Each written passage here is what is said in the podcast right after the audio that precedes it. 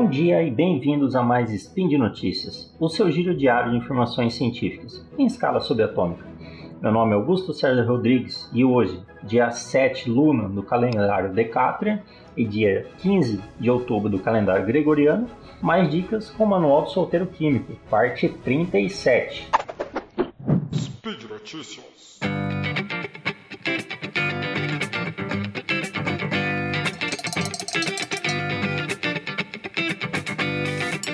Pessoal, primeira dica aí é cubos de gelo para impedir que, a, que as roupas amassem na secadora, tá? Então você tem uma secadora e quando você tira sua roupa de dentro dela, ela está toda amassada. O que, que você faz?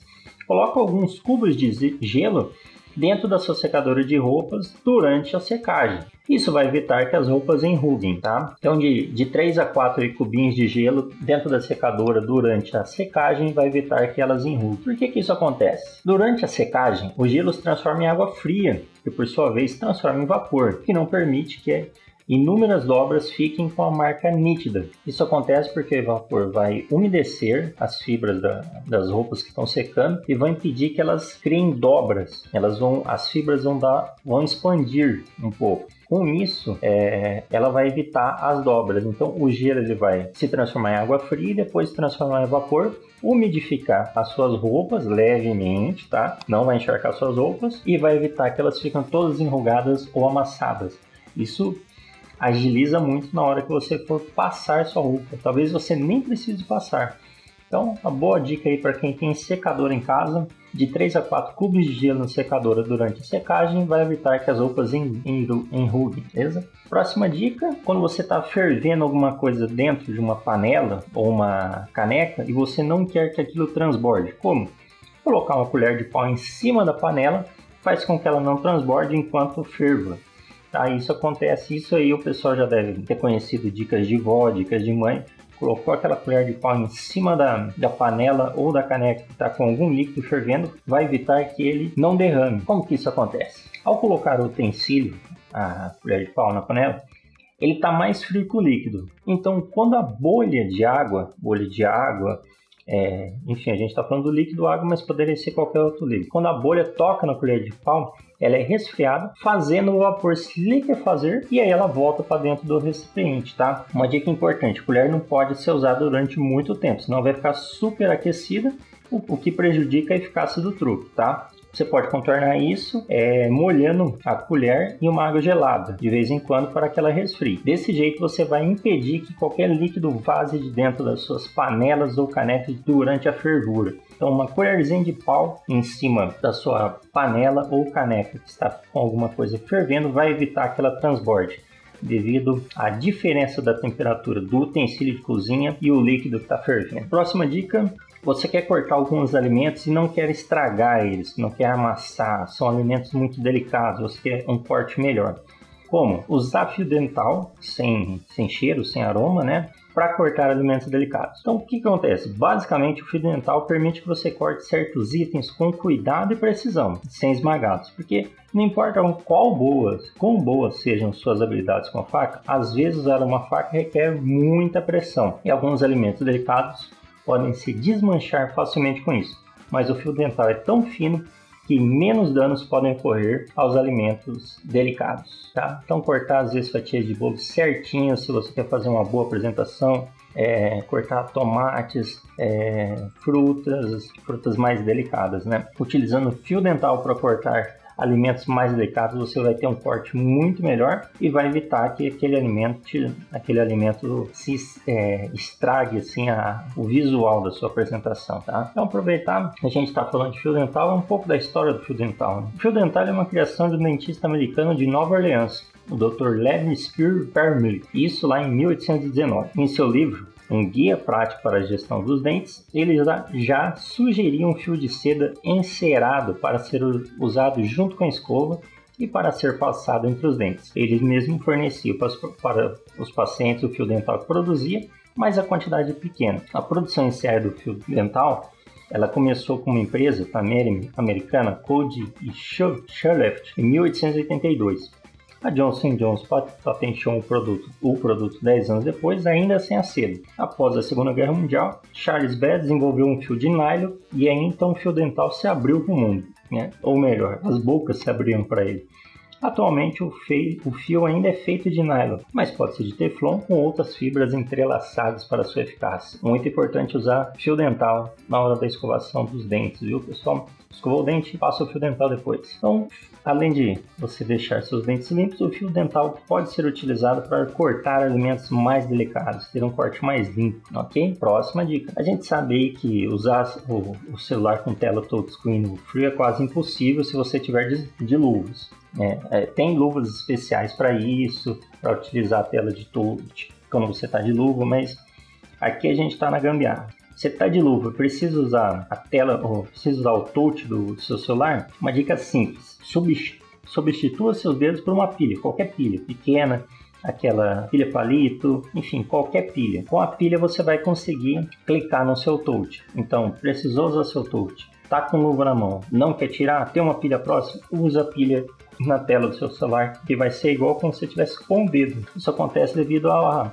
como a, a tela touch ela, ela, é produzida. Existem dois tipos: a touchscreen com sistema resistivo, são formados por três camadas bem finas, sendo uma resistiva e a outra de vidro normal recoberta por uma camada de metal. A resistiva é separada da camada condutora por espaçadores uma corrente elétrica de ba baixa densidade. Passa entre essas camadas. Quando se toca a tela, as duas camadas encostam-se e o dispositivo sente a mudança de campo elétrico. Só que a maior parte das telas hoje não é mais resistiva, ela é capacitiva. A tela touchscreen com sistema capacitivo são formadas por uma camada eletricamente carregada, a camada capacitiva, que ela é colocada sobre o painel do monitor. Ao ser tocada, essa camada transmite elétrons para o dedo de uma forma semelhante ao choque, mas com uma intensidade imperceptível. Essa descarga elétrica na tela é sentida pelo computador que calcula as coordenadas do ponto tocado, transformando-as em um comando para a tela. Então, se você colocar uma pilha ali, vai ter essa, essa transmissão de elétrons aí, como se fosse um mini choque é como se estivesse colocando um dedo ali. Isso acontece porque a pilha é carregada eletricamente, né? Carregada com, com ela gera eletricidade, melhor dizendo. Então, tá com luvas na mão e não consegue clicar no touch, tem uma pilhinha perto, pode usar que vai sucesso. Próximo e última dica para você que usa aí é, canudinho na lata de refrigerante, tá? Você sabia que aquela, a, as tampas da lata de, de, refrigerante ou de sucos, aquelas tampas de alumínio, a argolinha delas giram por uma razão? Então, isso é para facilitar a vida de quem prefere beber em canudo. Você já tentou colocar um canudo dentro de uma latinha de refrigerante e ele fica lá balançando? Pega o anel da lata, gira para a boca da lata que foi aberta e aí você passa ali no meio, tá? E ele vai servir para segurar o seu canudo no, num espaço menor, ele vai conter seu canudo ali. Então, quer colocar, quer usar canudinho? De preferência, vamos lembrar aí, canudinho de plástico, gente. Perdão, canudinho de papel, canudinhos biodegradáveis, tá? Tá com seu canudo, colocou lá no refrigerante, no suco, na latinha de alumínio e fica balançando, gira o anel para o lado da boca da latinha e passa ele por essa abertura, passa o canudo por essa abertura ele vai ficar mais contido naquele espaço e você não vai ficar aí tendo, tomando um drible do, do canudinho. Aproveitando aí, vamos falar sobre a história da latinha de alumínio. A primeira lata de alumínio para refrigerantes foi adotada em 1963, que era para condicionar um refrigerante de cola diet chamado Slinderella. Foi produzida pela Reynolds Metal Company nos Estados Unidos. A Royal Crow RC Cola, né, adotou a latinha de alumínio em 1964, sendo seguida em 1967 pela Pepsi e depois pela Coca-Cola. Interessante é que as primeiras, as primeiras latas para as, essas, para as bebidas, né, as primeiras latas de alumínio surgidas nos Estados Unidos, tinham um problema elas precisavam de algum instrumento para furar a tampa e liberar o líquido. Por exemplo, em um piquenique com a família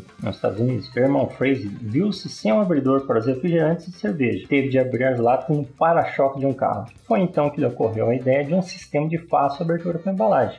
Então, a inovação, na forma de um anel que o chave perdia, permitia remover uma pequena área do topo da lata. E rompeu no mercado americano depois aí, em 1963, com a cerveja Burger Mister. Brasileiros não sofreram como Fraser. A primeira latinha introduzida no país pela Skoll, em 1971, já contava com anel. Então, pouquinho da história latinha de alumínio e daquele anel de abertura que vem nela. Da nossa dica, se você quiser utilizar um canudo para tomar seu refrigerante, seu suco na lata de alumínio, pode usar aquele anelzinho virando ele para a boca da latinha, ele não vai ficar balançando. Pessoal, por hoje é só.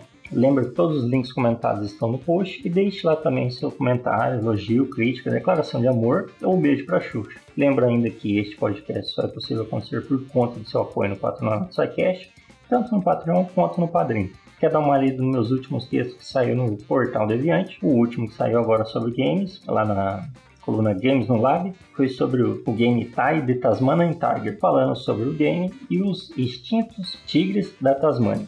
Beleza? Um abraço e até amanhã.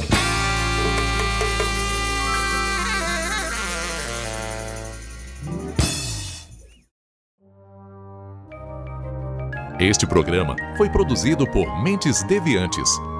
deviante.com.br